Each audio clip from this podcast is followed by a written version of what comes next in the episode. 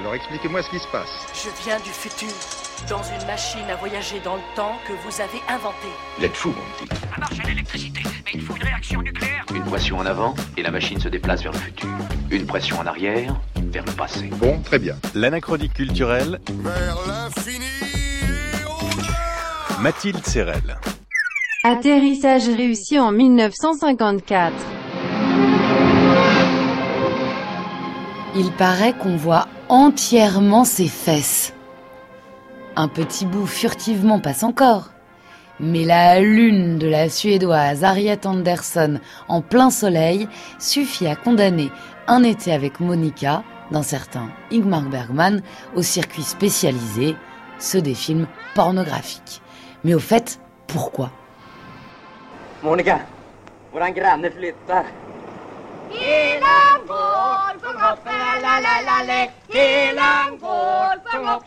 Non seulement le film dévoile l'anatomie de cette actrice suédoise délurée, mais il raconte une histoire scandaleuse. Celle d'un jeune couple qui vit de désir et d'eau fraîche le temps d'un été, et de retour à la ville, la tout juste maman va tromper le père qui se retrouve seul avec l'enfant. Monica, le titre original, avant que le distributeur français n'en change, échauffe les esprits. C'est le douzième film d'un cinéaste ni italien, ni français, ni hollywoodien, ni même japonais, Ingmar Bergman.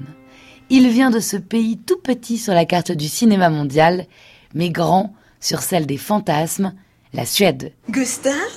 Gustave? Gustave?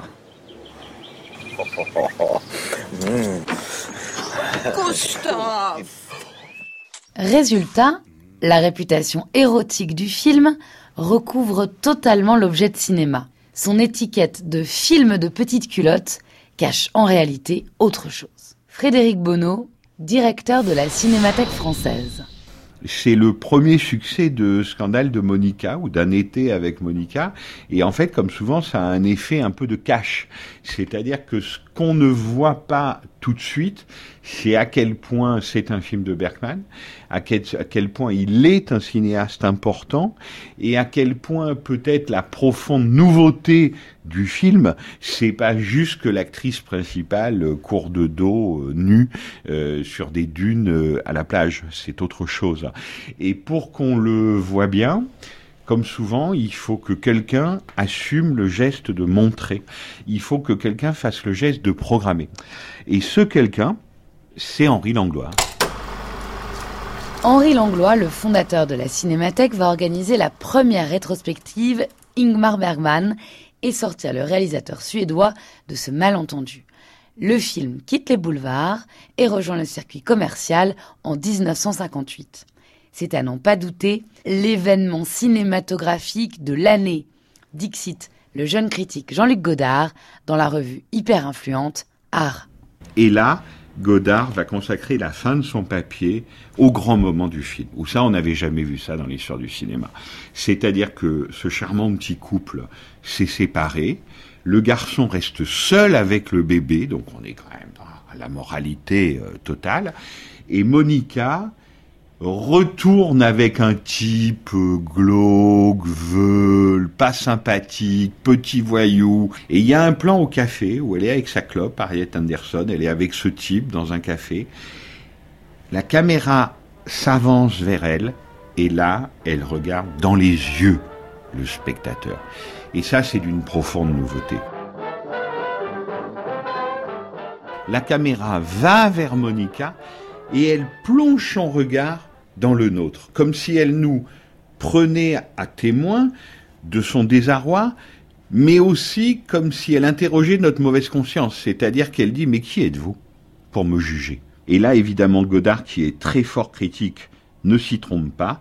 Il écrit, ses yeux rieurs embués de désarroi, prenant le spectateur à témoin du mépris qu'elle a d'elle-même d'opter involontairement pour l'enfer contre le ciel.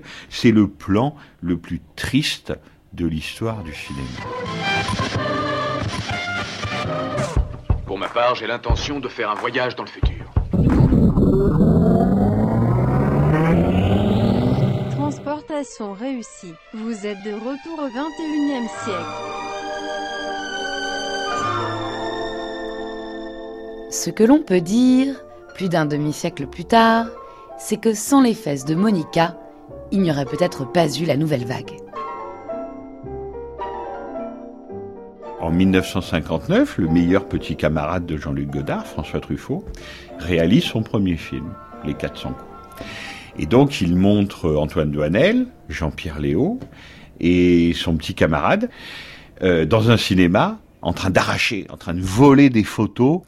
Et dans ce cinéma, on passe Monica. C'est-à-dire que Truffaut a fait un petit clin d'œil à cette rétrospective de Langlois en 58, qui est encore très fraîche dans son esprit, hein, c'est quelques mois avant. Et donc, Douanel n'arrache pas n'importe quelle photo de film. Il arrache pas n'importe quelle photo d'actrice. Il arrache Harriet Anderson dans Monica. Et voilà comment Monica, comme un, passage de relais entre cette pré-nouvelle vague suédoise des années 50, qui avait 4 ou 5 ans d'avance hein, sur la France, et la nouvelle vague française. 1958, c'est au tour du petit camarade Jean-Luc Godard de réaliser son premier long métrage à bout de souffle. Dans la dernière scène, Patricia Ginseberg voit Michel Jean-Paul Belmondo mourir à ses pieds. L'a-t-elle dénoncé? Est-elle une dégueulasse? Regard caméra, le spectateur est pris à témoin, comme chez Bergman. Qu'est-ce qu'elle a dit? Il a dit Vous êtes vraiment une dégueulasse.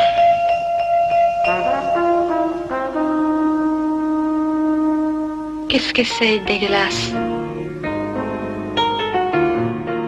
Monica, ses fesses et son regard caméra auront donc bouleversé le cinéma français et même le cinéma tout court. Et on n'avait jamais vu des actrices aller aussi loin que les comédiennes de Bergman, aller aussi loin dans la subtilité, dans la complexité du jeu, et puis comme si leur visage devait refléter leurs abîmes intérieurs. Ça, ça n'avait jamais été fait. Donc là, l'influence de Bergman sur le cinéma mondial est quelque chose d'absolument considérable. On peut dire que ce regard caméra de Monica vers le spectateur est un jalon essentiel. Il y a un avant, il y a un après ce regard caméra de Monica vers nous.